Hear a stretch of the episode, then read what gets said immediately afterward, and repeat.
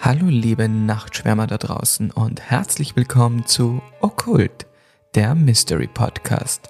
Ich bin der Sebastian Ich bin der Thomas. und wir wollen euch heute auf eine unheimliche Reise durch die Welt der paranormalen Phänomene und Horrorgeschichten mitnehmen. Beginnen wir jetzt unsere Reise in die Welt des Unerklärlichen.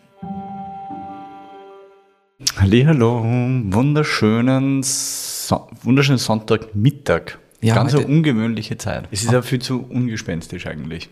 Stimmt, weil da sehen wir uns dann ja für unsere, wie schon in der letzten Episode angekündigten Geisterbeschwörung auf. Bam. Am Samstag am Abend. Das heißt, wir können euch heute noch keine Erfahrungsberichte liefern, weil sich das ein bisschen verzögert hat. Aber wir holen das so schnell wie möglich nach. Und heute beschäftigen wir uns dennoch mit den ganzen Hintergründen und ein paar Fakten zum Ouija-Board oder auch Hexenbrett. Ich bin natürlich über einen Fall gestolpert, den ich nicht ruhen lassen konnte und den ich mitgebracht habe, der auch mit einem Ouija-Board zusammenhängt und der sich in Spanien ereignet hat. Und zwar der Fall von Estefania Gutierrez Lazaro. Ich hoffe, ich spreche das richtig aus. Ich, ich wollte gerade sagen, ich hätte gerne ein bisschen mehr Einsatz. Nämlich der von Estefania Gutierrez Lazaro. Ja, viel besser. Ja. Aber Tommy, wie geht's dir wie immer? Mir geht's gut. Ähm, ich bin ja praktisch am Sprung ins schöne Tirol, wo ich die nächste Woche verbringen werde. Und sonst, lass mich überlegen. Nein, alles eigentlich, alles eigentlich fein. Fürchte mir ein bisschen vor nächster Woche, weil das ja arbeitsintensiv wird. Aber. Und ich dachte, du sagst vor unserer Geisterbeschwörung. Naja, das haben wir ja ausgemacht, dass ich, wenn ich nächste Woche zurück bin, dass wir das dann praktisch gleich am Abend machen. Mm, Ich freue mich schon. Ja, wirklich, ich freue mich wirklich. Ich freu mich Und auch. je mehr Leute mich davor warnen, desto mehr muss ich ganz ehrlich sagen, freue ich mich drauf. Sebi, ich habe was mitgenommen. Und zwar, wir beschäftigen uns ja wahnsinnig viel mit Angst. Und wir sind ja mal in einer Folge so ein bisschen obskure Ängste durchgegangen. Ja, stimmt. Das war sehr Ähm, interessant. Aber es gibt natürlich auch Statistiken, vor was Leute Angst haben. So, und jetzt habe ich da vor mir die Statistik von der Statista, also vom Statistikamt Deutschlands. So, jetzt hau mal raus und ich sag da, ich habe da insgesamt, warte mal, 2, 4, 6, 8, 10, 13 Ängste, 13, oh, 13, 13 häufigsten Ängste. Statista, sehr subtil. Was glaubst du, ist da alles drunter in der Liste? Da ist sicher die Flugangst, die ist sicher weit verbreitet, oder? 18 Prozent der Befragten haben Angst vorm Fliegen. Ist so im Mittelfeld. Ah. Dann wahrscheinlich die Spinnen- und Schlangenphobie ist sicher auch weit oben gereiht. Ich lasse das einmal durchgehen unter Ungeziefer, 22 Prozent, oberes Drittel. Hm. Aber was wäre die häufigste? Ist verständlich, aber sehr absurd. Absurd, okay. Ähm, Also es ist nicht das Hexenbrett. ja, das habe ich mir gedacht. Es sind dann mehr so alltägliche Geschichten irgendwie. Nein, ich weiß es nicht, ich, würd- ich, mir fällt keine ein. 41 Prozent haben Angst, öffentlich zu reden. Oh, Das ist so der Winner-Winner-Chicken-Dinner. ja, macht aber total Sinn, wie du sagst, aber daran hätte ich einfach nie gedacht. Dicht gefolgt jedoch von großen Höhen. Dann kickt der Kapitalismus ziemlich ein, denn Geldmangel ist Platz 3. Ähm, dann haben wir tiefes Wasser. Kenne übrigens auch einige Leute, die Angst vor, vor, ja, vor dem Unbekannten Voll. Im, im Wasser haben, vor allem in Seen. Ja, oder beim Meer eben. Also die da draußen von einem Boot, so wie ich das gern mag, ich spring da einfach rein Ich mit ins voll, ja. Aber da gibt's manche, die können das überhaupt nicht. Dann eigentlich tatsächlich relativ spät erst, nämlich praktisch in der Mitte, Krankheit oder Tod. Dann pff, ein bisschen traurig das Thema Einsamkeit, also Angst vom Einsamsein. Dann absolut verständlich Angst vor Hunden. Äh, Fahrstühle. Fahrstühle. Finde ich auch sehr spezifisch. Ja, ob das, ob das wirklich der Fahrstuhl per se ist, vor dem er da Angst hat, Naja, oder eher die- stecken bleiben. Ja, eh. Ja. Aber das ist dann für mich, ist das nicht so eine Art Klaustrophobie vielleicht, weil das so eng ist? Ja, Also, ob, weißt du, was ich meine? Ob da Ja, ja, wirklich ich das schon, zählt, dass man da feststeckt in so einem kleinen Raum, oder ob da wirklich der Fahrstuhl das Objekt der Angst bist ist. du schon mal im Fahrstuhl stecken bleiben? Ja? Ah ja. Du eh, sogar Ja, da ja, in genau. dem Büro. Da in- genau, ich da war sogar dabei, da, Ja, war die, da, war, da waren mehrere, nicht nur du, oder? War da drin. Ja, ja, zu zweit sind wir stecken geblieben. Super weird. Dann relativ spät, finde ich, nämlich als vorletztes Dunkelheit. Das wundert mich. Also, Das dass wir auch. mehr Angst vor Geldmangel haben als vor Dunkelheit, ist schon irgendwie sehr bezeichnend. Ja, wobei ich glaube, weißt du, das sind also Existenzängste. Ich glaube, da geht es jetzt nicht um Geld, da sind wir da irgendwelche schönen Dinge. Also so würde ich interpretieren. Und du nicht. Nein, nein, nein, nein, doch, ich verstehe natürlich, was du meinst. Voll, absolut. Aber mich wundert auch, dass Dunkelheit und auch die Todkrankheit und so relativ weit unten sind, dass da das Sprechen in der Öffentlichkeit praktisch höher oder mehr Mhm, verbreitet stimmt. ist als diese Angst, ist eigentlich interessant. Vor allem, ich finde, öffentlich zu reden auch super spezifisch, weil in Wirklichkeit kommen eh nur urwenig Menschen irgendwie in die Situation, oder? Also so, ja, okay, Referat in der Schule oder so. Ich Ja, das wird da sagen, wahrscheinlich reinfallen. Kommt drauf an, was da alles reinfällt. Wenn es auf der Uni Präsentationen oder Ja, ja, im, im. Unternehmen gibt es ja intern Präsentationen, wo man vor Leuten spricht. Und um das Kapitel zu schließen, völlig unrelatable Angst, finde ich, Rolltreppen. Also, was macht mir Angst? Genau, so wie beim Lift würde mich jetzt interessieren, welcher Aspekt der Rolltreppe dir die Angst bereitet. Ja, wirklich nichts passieren kann. Es kann so nichts, nichts, nichts passieren. Wobei ich zugeben muss, manchmal starre ich auf Rolltreppen. Ich weiß jetzt auch nicht, woher das kommt, aber es ist Manchmal steht, steht Sevi dort starrt auf Rolltreppen. Ja, ich weiß nicht, in welchem Zeitraum, also wie lange ich dra drauf stehe, aber ich mache mir da schon viel Gedanken über Rolltreppen offensichtlich, weil ich diese Kanten schon arg finde, diese scharfen. Und tatsächlich habe ich da auch manchmal so Gedankenexperimente, wie so eine Horrorszene bei so, einem, äh, bei so einer Ro- Rolltreppe ausschauen könnte. Ja, eben, durch diese Zacken am Ende, weißt du, von der Kante, wo ich mir dann, Mhm. wenn sie da aufhaut und mit dem Gesicht nach vorn und so. Aber warum, schon- warum soll das passieren? Außer einer Situation kennst du das, wenn du auf eine Rolltreppe steigst, die nicht funktioniert. Wow. Das ist so weird, oder? Das ist absolut ein arges Gefühl. Voll. Jedes Mal. Das ist wie Fliegen oder so rausgehen. Warum, Ja, ja, warum genau. hat man so, so eine Art Schwindelgefühl oder ich weiß nicht, wie es bezeichnet sind, ich glaube, unser Hirn spielt uns da echt Streiche. Ja, das ist aber auch so, finde ich, so ähnlich, wenn du in einem Zug sitzt, wo gegenüber am Bahnsteig Ja. ein Zug ist und der andere Zug fährt los und du glaubst, du bist es und Stimmt, stimmt, du bewegst stimmt. dich aber eigentlich nicht. Das ist auch so ein komisches Gefühl. Ja. Genau, das waren die Top-Ängste. Ja, vielen Dank für diesen kleinen Ausflug in die Welt der Ängste wieder mal. War sehr interessant. Aber ein paar Sachen, ein paar Sachen wundern mich echt, dass das ne, nicht dabei sind, weil Mhm. so, also mich hätte jetzt nicht gewundert, wenn der Geist da gestanden wäre. Das wird variieren von Kultur, von Land zu Land, nehme Stimmt. ich mal an. Manche werden natürlich, sind wahrscheinlich Klassiker, die immer dabei sind. Ich glaube, das wäre wär auch interessant, sich mal anzuschauen, wie das kontinental, länderspezifisch sie unterscheidet. Ich habe unlängst jemanden beim Bier von unserem Podcast erzählt und der hat Angst vor Schildkröten. Weil ihm gesagt, ich würde mir gerne eine Schildkröte holen. Und der hat mir dann im Zuge von, dem, von, von der Story im Podcast erzählt, er hat, er hat extreme Angst vor Schildkröten. Und ich habe es dann versucht, so ein bisschen zu spezifizieren, weil es gibt diese kleinen süßen Schildkröten, die so im Wasser herumfetzen. Gibt es irgendwas Süßeres? Und ich, ich verstehe schon, es gibt dann auch diese krassen Schnappschildkröten, die ja wirklich badass sind und, und Ja, und also ein Maul haben Ja, sie ja, genau. wie ein Vogel. So. Aber ich finde auch, es ist, wenn du in Wien wohnst, extrem spezifische Angst. Stimmt, wobei das ist bei den Schlangen ja theoretisch. Also in Wien gibt es kaum Schlangen, die irgendwie giftig sind und trotzdem ist es so weit verbreitet oder vorkommen. Voll verstehe, aber es gibt zumindest vor einer halben Stunde irgendwie im Wald, wird es auch irgendwelche Nattern, Ottern, Ja, was ja. da was geben. Heißen die Ottern? Ja, die Kreuzotter und Ja, so ja, weiter, genau. ja. Mhm. genau, und die ist ja giftig.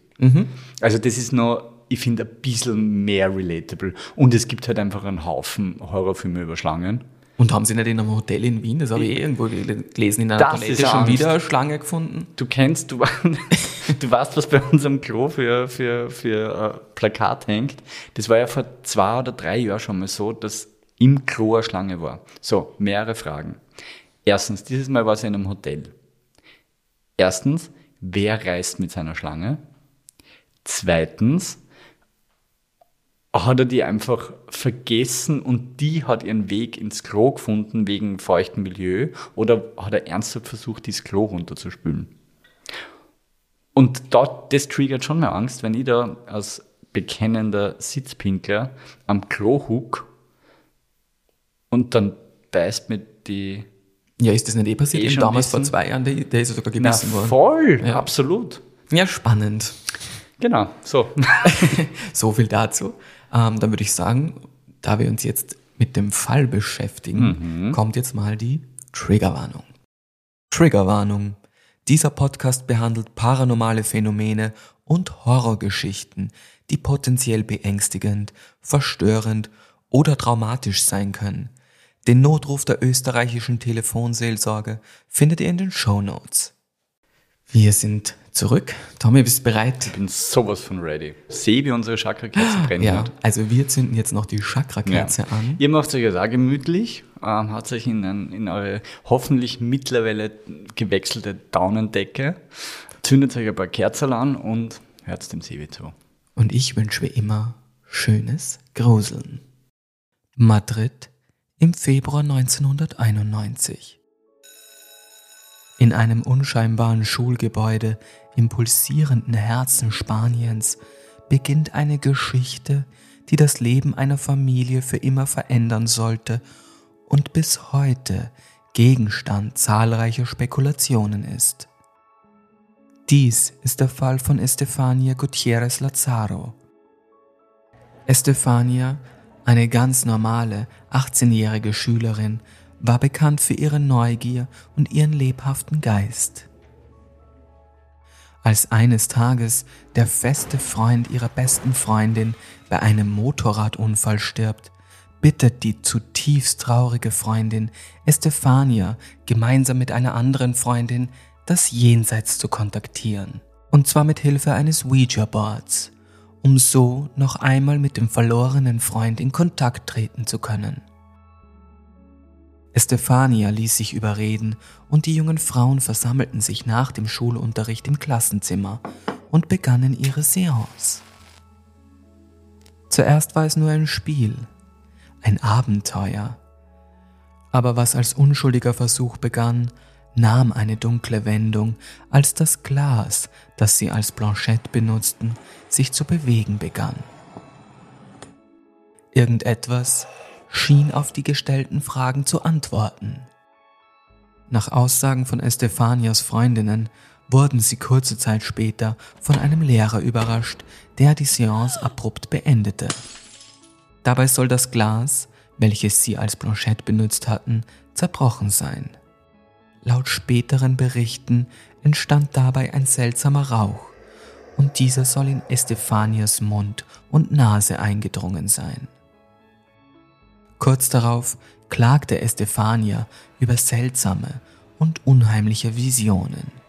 Sie berichtete von Schatten, die an den Rändern ihrer Wahrnehmung lauerten, von Stimmen, die nur sie zu hören schien. Ihre Familie bezeugte, dass Estefania von einer Nacht zur anderen verändert schien, geplagt von Albträumen und einer unerklärlichen Krankheit, die sie körperlich und geistig zu zermürben begann. Die Monate nach der unterbrochenen Seance waren für Estefania und ihre Familie wie das langsame Herabziehen eines dunklen Vorhangs, hinter dem die Welt, wie sie sie einst kannten, nicht mehr existierte. Estefania, einst lebenslustig und energiegeladen, wandelte sich zu einem Schatten ihres Selbst. Sie sprach von Erscheinungen, flüsternden Stimmen und unerklärlichen physischen Leiden, die kein Arzt zu diagnostizieren vermochte. Estefanias Eltern und ihre Geschwister beobachteten besorgt, wie sie von Krampfanfällen heimgesucht wurde und aus denen sie mit schrecklichen Visionen erwachte. Sie erzählte von gesichtslosen Gestalten, die in den Ecken ihres Zimmers lauerten, von Stimmen, die nur sie zu hören schien, und von einer dunklen Präsenz, die ihr immer näher kam. In ihrer Verzweiflung suchte die Familie Rat bei geistlichen Führern und okkulten Experten.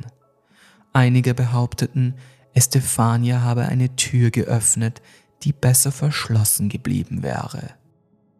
Andere sprachen von einer psychischen Störung, die durch den Schock des abrupten Endes der Seance ausgelöst worden sei. Doch keiner konnte die Schatten vertreiben, die sich nun fest an das Licht der jungen Frau krallten. Estefanias Zustand verschlimmerte sich weiter. Ihre einst klaren Augen spiegelten eine tiefe Unruhe wider, eine Angst vor etwas Unfassbaren, das jenseits des Verständnisses ihrer Liebsten lauerte. Ihre Nächte waren von Schlaflosigkeit geprägt und wenn sie doch einmal dem Schlummer verfiel, wurde sie von Albträumen heimgesucht, die für Estefania zu detailliert und lebhaft waren, um nur einfache Träume zu sein. Die Familie erzählte später, dass auch sie begannen, Anzeichen des Bösen in ihrem Heim zu bemerken.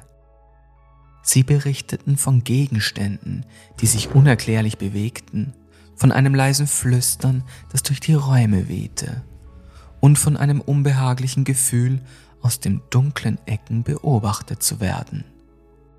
Es hatte den Anschein, als würde Estefania und ihr Zuhause von etwas Widernatürlichen heimgesucht werden. Die Eltern waren mehr und mehr überzeugt, dass die Seance in der Schule der Ursprung all dieses Übels war. Sie glaubten, die Mädchen hatten ungewollt etwas gerufen, etwas geweckt, das nicht mehr einschlafen wollte. Und was es auch war, es hatte Estefania im Visier und es ließ nicht locker. Die Suche nach Antworten führte die Familie auf einen steinigen Pfad zwischen Medizin und Mystik. Sie öffneten die Türe für Ärzte, Psychiater, Geistliche und Spiritisten. Die Geistlichen sprachen von einer spirituellen Verunreinigung, einer dämonischen Besessenheit, die nicht nur Estefanias Seele, sondern auch ihr Zuhause infiziert hatte. Die Rituale und Gebete, die in ihrem Schlafzimmer und in jeder Ecke des Hauses abgehalten wurden, brachten nur kurzfristige Erleichterung. Die Familie erzählte, dass während dieser spirituellen Handlungen die Temperatur in den Zimmern fiel und eigenartige Geräusche durch die Wände hallten. Während einer dieser Sitzungen soll sich Estefanias Zustand drastisch verändert haben. Sie schrie in einer nicht zu ihr gehörenden, verzerrten Stimme und verkündete düstere Botschaften, die kein Mitglied ihrer Familie je vergessen würde. Die Worte, die sie aussprach, waren voll von Zorn und Spott. Sie drohte denen, die versuchten, sie zu befreien. Nach diesen Anfällen konnte sich Estefania nichts erinnern. Sie war erschöpft und verwirrt, gequält von einer Kraft, die sie nicht verstand. Auch okkulte Experten und erfahrene Spiritisten versuchten das, was auch immer an Estefania haftete, zu identifizieren und zu verbannen. Aber das Böse, so schien es, klammerte sich nur fester an sein Opfer. Die Anzeichen der Präsenz wurden im Haus der Familie immer deutlicher. Die Lichter flackerten ohne Erklärung, Türen schlugen von selbst zu und die Luft war häufig von einem modrigen, verbrannten Geruch erfüllt. Auch Estefanias Geschwister erzählten von Nächten, in denen sie erwachten, weil sie spürten, jemand oder etwas würde am Fußende ihres Bettes stehen und sie anstarren. In diesem von Angst erfüllten Klima verschlechterte sich Estefanias Gesundheit weiterhin. Sie verlor Gewicht, ihre Haut wurde fahl und dunkle Ringe bildeten sich unter ihren einst strahlenden Augen. Sie war gefangen in einem Albtraum, aus dem es kein Erwachen zu geben schien. Estefanias Zustand erreichte einen kritischen Punkt. Die Anfälle wurden intensiver, die Visionen dunkler und die Nächte unerträglich. Ihre Familie fühlte sich, als würde jede Kerze, die sie anzündeten, um Licht in die Dunkelheit zu bringen, von einer unsichtbaren Prise erstickt. An einem Abend, als das Haus in einer erdrückenden Stille lag, soll ein Sturm losgebrochen sein. Die Blitze zerrissen die Dunkelheit und der Donner schüttelte die Mauern des Hauses. In dieser Nacht erlebte Estefania eine ihrer schlimmsten Krisen. Ihr Körper krümmte sich in unmöglichen Winkeln und ihre Schreie schienen aus einer anderen Welt zu stammen. Inmitten dieses Chaos soll die Familie bemerkt haben, dass sich elektrische Geräte von selbst an und ausschalteten, dass das Wasser in den Gläsern auf den Tischen sich zu bewegen begann, als wäre es lebendig. Die Familie, verzweifelt und am Rande des Wahnsinns, kontaktierte erneut einen Priester. Doch bei seiner Ankunft war etwas anders. Der Priester betrat das Haus und ohne ein Wort zu sagen, erstarrte er an der Schwelle. Was immer er sah oder fühlte, teilte er nie mit, aber seine nächste Handlung war bezeichnend. Er segnete lediglich das Haus und sagte der Familie, dass Estefania die letzte Ölung erhalten sollte. Die Familie, von Panik erfüllt, brachte Estefania schließlich ins Krankenhaus. Doch auch die Ärzte im Krankenhaus schienen Estefania nicht helfen zu können. Ein paar Tage später, an einem sonnigen Morgen im August 1991, fand die Tragödie ihren Höhepunkt. Estefania, die sich in einer seltsamen Ruhe befand, flüsterte ihrer Mutter zu, dass sie etwas rief und dass sie bald frei sein würde. Einige Stunden später, ohne ein Anzeichen des Kampfes, hauchte Estefania ihren letzten Atemzug aus. Die Autopsie gab als Todesursache eine Lungenasphyxie an, ein Zustand, der einen Atemstillstand bezeichnet, der mit Sauerstoffmangel und einem erhöhten Kohlendioxidgehalt im Blut einhergeht. Ursachen für diesen Zustand können Herz-Kreislauf-Versagen, eine Atemlähmung oder eine Verlegung der Atemwege sein. Für die Eltern von Estefania jedoch war diese Erklärung nicht ausreichend genug. Sie waren umgeben von dem Echo des Verlusts und den bleibenden Spuren einer Präsenz, die sich auch nach dem Tod ihrer Tochter nicht vollständig verabschiedet hatte. In den kommenden Monaten suchten sie weiterhin nach Antworten, getrieben von einer unerschütterlichen Frage. Was war an jenem schicksalhaften Tag passiert, als eine Seance das Tor zu etwas öffnete, das niemand verstehen konnte? Auch die Polizei stand vor einem Rätsel. Ein Inspektor hatte im Zuge der Untersuchung das erste und einzige Mal in Spanien in einem Protokoll paranormale Aktivitäten beschrieben. Die Familie habe ihn und seine Kollegen eines Nachts nach Estefanias Tod gerufen und von fliegenden Möbeln gesprochen. Skeptisch betrat er die Wohnung und sah nach eigenen Angaben unerklärliche Dinge. Im Bericht wird ein zuvor normales Kreuz erwähnt, welches plötzlich vom Geisterhand umgedreht wurde, und ein unbeschädigtes Poster, das wie aus dem Nichts auf einmal zerschnitten wurde. Außerdem waren Möbelstücke von unheimlichen Flecken übersät. Die Tochter der Familie hatte die Welt verlassen, doch wie es schien, nicht das teuflische Wesen, das durch sie Einlass bekam. Ab diesem Zeitpunkt sprang die Presse auf die Geschichte, veröffentlichte Artikel über das verfluchte Haus und die vom Teufel besessene Jugendliche. Doch auch die Sensationsgier der Medien konnte nie die Wahrheit enthüllen, die möglicherweise zwischen den Zeilen verborgen lag.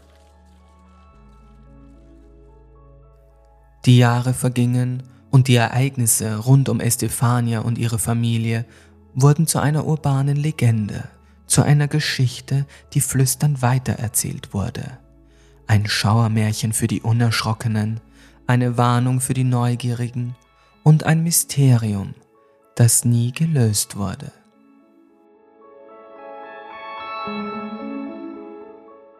Ende. Ende.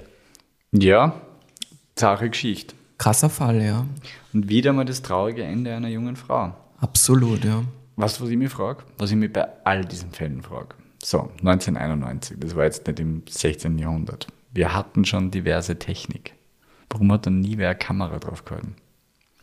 Ja, hast du absolut recht. Also zumindest gibt es kein Bildmaterial, Video oder Tonaufzeichnungen, die zumindest irgendwie öffentlich zugänglich wären oder irgendwie geleakt worden sind, dass sie da im Netz herumgeistern. Also ich habe, wie gesagt, auch ein bisschen recherchiert und da ist nie die Rede von irgendwelchen solchen Material. Also ist schon eigenartig. Also auch nicht, dass es irgendwie eben unter Verschluss ist mhm. oder so, sondern das wird eigentlich nie erwähnt. Das wundert mich halt immer ein bisschen. Also, dass halt einfach keine, keine ich nenne es jetzt mal ganz hart, Beweise gibt dafür. Du hast recht, ja. Ähm, ich finde auch spannend, dass dieses Thema Krampfanfälle wieder daherkommt. Ich glaube, weil sie ja immer irgendwie Besessenheit ja auch mit diesen Verrenkungen eben einhergehen, wie wir auch schon besprochen haben, was so ein typisches Zeichen ist. Und das wiederum wird halt meistens, nehme ich jetzt einfach mal an, von so Krampfanfällen ausgelöst. Und das ist dann immer so die wissenschaftliche Erklärung dafür. Voll, aber ich, ich drehe mir den Spieß um. Also ich, ich war schon mehrmals dabei, wie wir einen Krampfanfall gehabt haben. Wir haben auch über meine Epilepsie mhm. gesprochen. Das, du schaust halt einfach nicht geil aus. Also das schaut halt wirklich sehr, sehr erschreckend aus. Und wenn du jetzt, das ist jetzt meine persönliche Erklärung, wenn du deine Tochter siehst, wie sie einen epileptischen Anfall hat, dir aber die Nähe zur Medizin fehlt und zur medizinischen Erklärung, könnte mit ein bisschen einem spirituellen Hintergrund relativ schnell die, die Vermutung da sein, dass die Person oder deine Tochter halt besessen ist, weil es schaut halt wirklich furchtbar aus. Ja, ganz bestimmt. Du verrenkst die komplett, du kriegst vielleicht Schaum, also manche Epileptikerinnen und Epileptiker kriegen Schaum vom Mund. Es ist halt ein super, super hässliches Bild.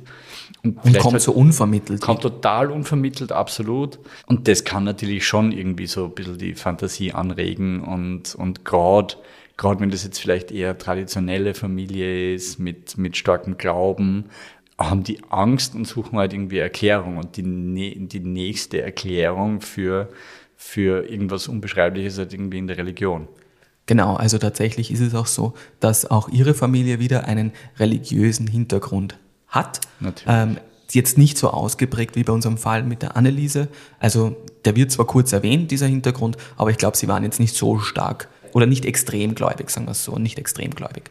Und sie haben ja auch Ärzte immer wieder aufgesucht. Sie haben zum Schluss sie ja sogar ins Krankenhaus gebracht, also sogar kann man jetzt sehen, wie man naja. will. Aber sie landete ja dann im Krankenhaus immerhin und anfangs. Aber über Epilepsie hat man nichts gelesen, oder?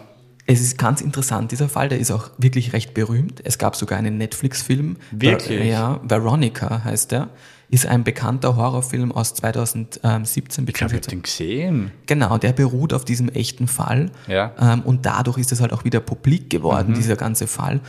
Und viele Aspekte oder Diagnosenereignisse sind eigentlich erst mit einem Interview, was die Brüder dann gegeben haben, 2018, ans Licht gekommen von der Estefania, die hat zwei Brüder. Mhm.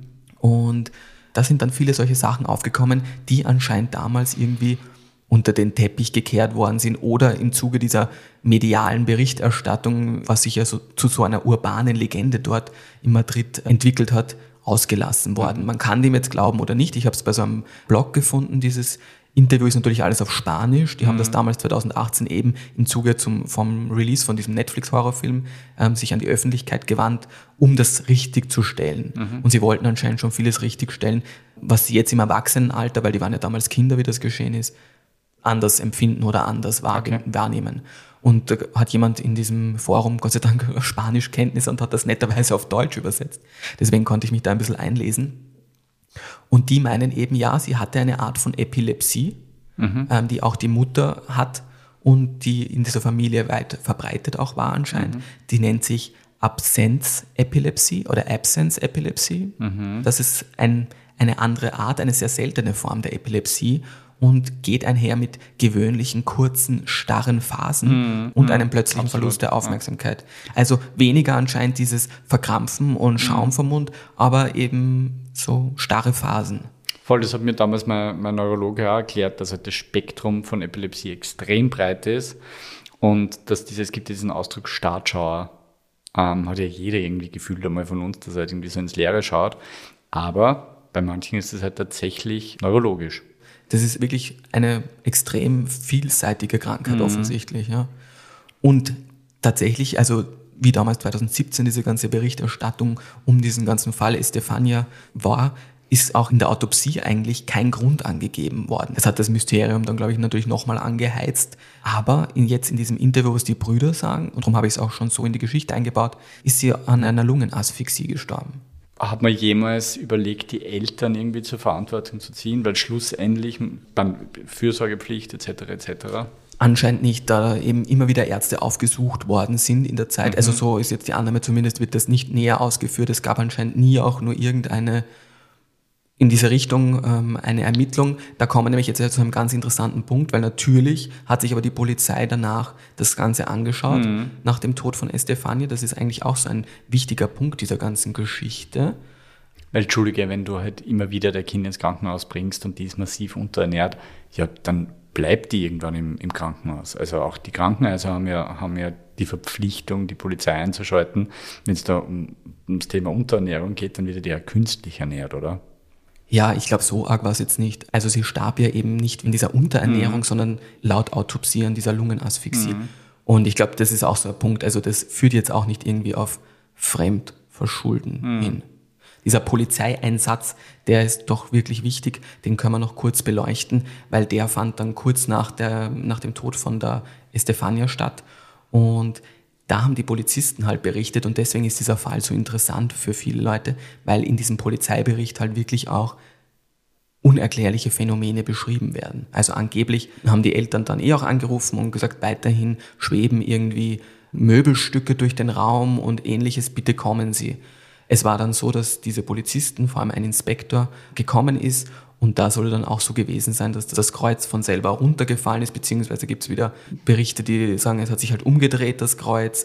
Ein Poster soll von selber zerrissen worden sein und lauter ungewöhnliche, mysteriöse Flecken, die aufgetaucht mhm. sind, also die er sich nicht erklären konnte. Und es ist halt das, zumindest so wird es dargestellt, einer der einzigen Fälle, wo tatsächlich in einem Polizeibericht mhm. schwarz auf weiß irgendwelche mysteriösen Ereignisse beschrieben werden, die auch als unter Anführungszeichen, große Anführungszeichen, Fakt hingeschrieben worden sind. Dann springen wir zu diesem Interview, was die Brüder dann gegeben haben 2018. Da klingt das Ganze ja schon ein bisschen anders. Also da soll das ja schon anders abgelaufen sein. Die sagen im Grunde, dass die Mutter den Tod einfach nicht wirklich verarbeiten konnte und sich vieles drumherum gebaut hat, warum die Estefania gestorben ist, weil sie das ein Coping-Mechanismus. Genau, sie konnte das, sie konnte sich damit irgendwie nicht, sie konnte damit nicht umgehen mhm. und hat irgendeine Erklärung gesucht. Wie gesagt, die Diagnosen waren ja auch dürftig. Es gab viel Unklarheiten über ihren Tod oder gibt es noch. Ähm, außer, okay, sie hatte diese Epilepsie, sie hatte diesen, diesen, diese, diese Asphyxie, aber den genauen, die genaue Ursache dafür kennt man ja nicht. Das kann Herz-Kreislauf-Versagen, eben wie schon in der Geschichte erwähnt sein.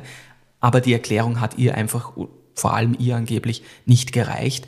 Und das sagen die Brüder halt, dass sie sich dann vieles eingebildet hat, beziehungsweise psychologisch auch die restlichen Kinder bearbeitet hat, unbewusst. Ich habe nicht das Gefühl, dass sie das jetzt wirklich so vorwerfen, aber sie natürlich dazu irgendwie gebracht haben, Dinge zu sehen, das sagen sie ganz deutlich, die nicht da waren. Mhm. Und anscheinend, wie dieser Polizeieinsatz war, haben sie auch die Kinder runtergeschickt, um die Polizei abzuholen. Und sie sollten sie im Lift, heißt es da in dem Interview, die Polizisten praktisch schon ein bisschen so drauf einstimmen. In Stimmung bringen. Genau, dass sie da jetzt irgendwas sehen werden. Also so stellen sie jetzt die Brüder nach einiger langen Zeit dar. Mhm. Die mysteriösen Flecken, die im Polizeibericht erwähnt werden, sagen sie sogar, sie glauben, das kommt vom Kartoffelchips, die der kleine Bruder zuvor gegessen hat. Also irgendwie so Flecken halt einfach, okay. die schon vorher da waren. Und beim Kruzifix, das soll angeblich nur von der Wand gefallen sein durch einen Windstoß zum mhm. Beispiel. Vielleicht war es einfach extrem ungesunder Rauch, den es da eingeatmet hat. Ja, das ist auch so ein Punkt, dieser Rauch. Das wird nämlich auch in den verschiedensten Formen und unterschiedlichsten Ausführungen erzählt. Und ja, was es da mit diesem Rauch auf sich hat. Aber tatsächlich ist es so, sie haben ja ein Glas statt einer Planchette benutzt. Mhm. Und mir ist auch bekannt, weil wir haben ja über Gläserrücken schon in der Folge davor gesprochen, dass das mit dem Glas eben schon auch wirklich hochgefährlich ist, also wenn wir jetzt davon ausgehen, dass tatsächlich Geister und Dämonen das führen, dass sich irgendwie in diesem Glas dann dieser Geist oder was befindet, darum darfst du das auch nicht umdrehen während der Sitzung, während der Seance oder musst halt wirklich davor... Also weil du ihn dann rauslässt. Genau, oder? weil das so eine Art Portal ist, wo mhm. du ihn dann rauslässt. Mhm. Und wenn das wirklich zerbrochen ist, so wie in dieser Geschichte, ja. Hat sie praktisch den, den genau, Dämon sie, eingeatmet. Genau, genau. Also das ist so die Geschichte drumherum. Auch hier sagen die Brüder 2018, dass das die Mutter im Nachhinein erfunden hat. Mhm. Aber die Freundinnen zum Beispiel melden sich da auch, haben sich da auch nicht gemeldet oder irgendwie. Die müssten ja dabei gewesen sein. Ja, genau. Also die könnten ja sagen. Gut, aber wenn das dann irgendwann einmal so medial Fahrt aufgenommen hat, hast du vielleicht als Freund oder Freundin auch keinen Bock, da noch die großartig damit zu beschäftigen. Ist ja traumatisierend wahrscheinlich. Ja, voll. In, also erstens einmal ist der Tod der Freundin traumatisierend und dann wirst du das sicher nicht verstärken durch irgendwelche Interviews und irgendwie Medien. Absolut. Geil, Geilheit. Und vor allem, also wenn ich jetzt in die Rolle der Freundinnen gehe, auch ein bisschen so vielleicht dieses Thema, was die, es bleibt ja dann immer dieser Restzweifel, haben wir das ausgelöst? Mm. Sind wir vielleicht irgendwie verantwortlich? Also vielleicht auch deshalb. Aber wie gesagt, wahrscheinlich ist es natürlich auch eine wissenschaftliche Erklärung hier. Das möchte ich eben, deswegen habe ich das auch mitgebracht, weil mm. uns ja auch immer wichtig ist, wirklich die Wahrheit und die Fakten beisammen zu haben. Weil vor diesem Interview 2018 mit den Brüdern, muss man halt ehrlich sagen, hat dieser ganze Fall höchst gespenstisch Mhm. und höchst paranormal ausgesehen.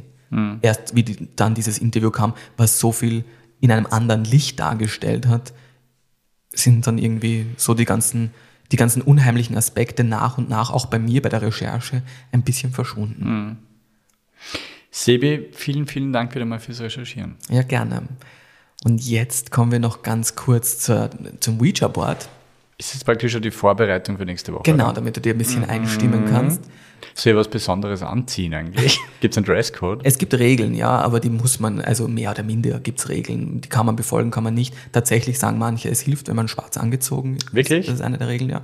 Wir können die Regeln, wenn du magst, ähm, vorziehen. Sehr, sehr gerne.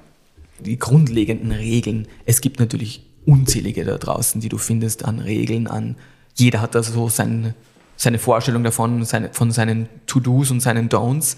Aber fangen wir mal mit denen, ich habe jetzt mal die geläufigsten oder die häufigsten genommen.